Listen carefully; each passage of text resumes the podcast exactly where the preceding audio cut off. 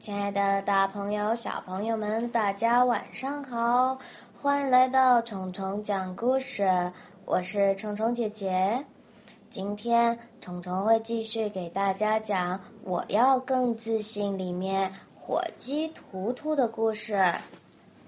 上一次咱们讲到火鸡 Todos 和大公鸡 Ruff 合作打鸣的事情，但是计划好像没有成功，所以 Todos 还是很难过。后来他遇见了一只叫做欧玛的猫头鹰，那么欧玛和 Todos 之间又发生了什么故事呢？Todos gobbled sadly. sitting under a tree. Far above, Omar the owl heard, Ooh, he called to Toodles. What's wrong? 猫头鹰欧玛在树上问他怎么了？What's wrong？What's wrong？然后 Toodles 回答：“I hate my gobble gobble。” Hate 讨厌、不喜欢，hate，hate hate。然后猫头鹰欧玛就给 Toodles 讲了自己以前的故事。Omar blinked his big eyes and said, Once I wanted a new song too. When I sang hoo hoo, everyone thought I was asking a question. They thought I was dumb." When really I am very wise。咱在动物世界里面看到的猫头鹰是不是都有大眼睛啊？所以欧玛是眨了眨他的大眼睛。欧玛 blinked his big eyes。欧玛说：“大家都认为他很笨，但实际上呢，他是很聪明的。笨在英语里面我们就说 dumb dumb. He is dumb. 他是个傻瓜。Wise 就是很聪明的意思。Wise, wise。那 Toodles 又是怎么回答的呢？If I could have an oink oink, or bow wow, or moo moo, or clack clack, I would be so glad. I would never look back. Toodles mopped Nobody's sound is as ugly as mine。看来托豆斯真的是很难过。他羡慕其他动物的声音，比如猪的 oink oink 的声音，还有狗狗汪汪的声音，牛 moo 的声音和 clack clack，也就是鸭子的 quack quack 的声音。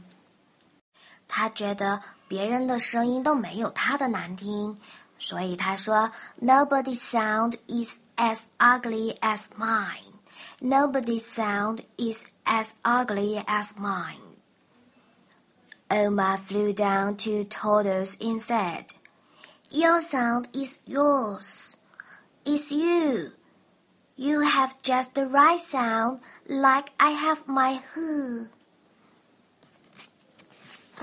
偷的说呀，你的声音就是你的，Your sound is yours. Your sound is yours. 那么听进去了吗？But Toodles didn't believe it. She wandered away to the edge of the barnyard.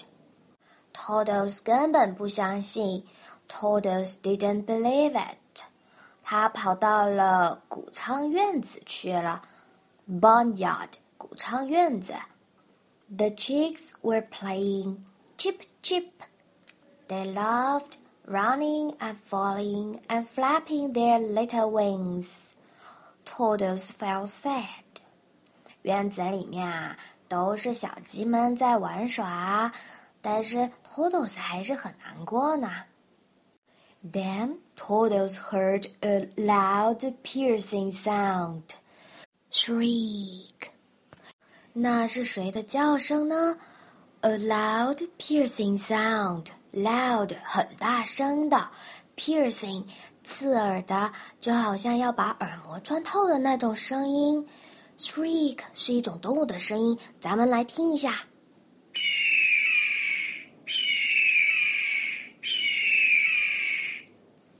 大家听出来了吗？？A shadow passed over the ground. The shadow moved in and got bigger. 影子越靠越近了。It was a hawk. All the chicks froze in fear. 原来是一只老鹰。Hawk 就是我们很常见的老鹰。Hawk，小鸡们都吓得不敢动。All the chicks froze in fear. All the chicks froze in fear. Shriek, shriek. The hawk circled closer. Circled 指的是老鹰在盘旋。The hawk circled closer. 它盘旋的越靠越近了。His beak looked hard and mean. Beak 老鹰的嘴。His huge wings flapped slowly. His sharp eyes looked down on his afternoon meal. 这里 afternoon meal，他的下午茶指的是这一群小鸡啦。Toodles moved fast and spread her wings around the chicks.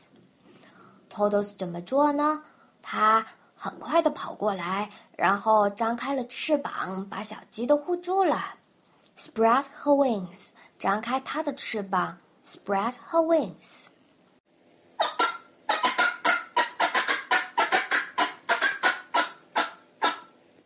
yelled Toodles. The hawk hesitated. Toodles flapped her wings and yelled again. 老鹰是犹豫了一下。The hawk hesitated. Hesitate 犹豫、迟疑。Hesitate, hesitate. 最后呀，The hawk flew away.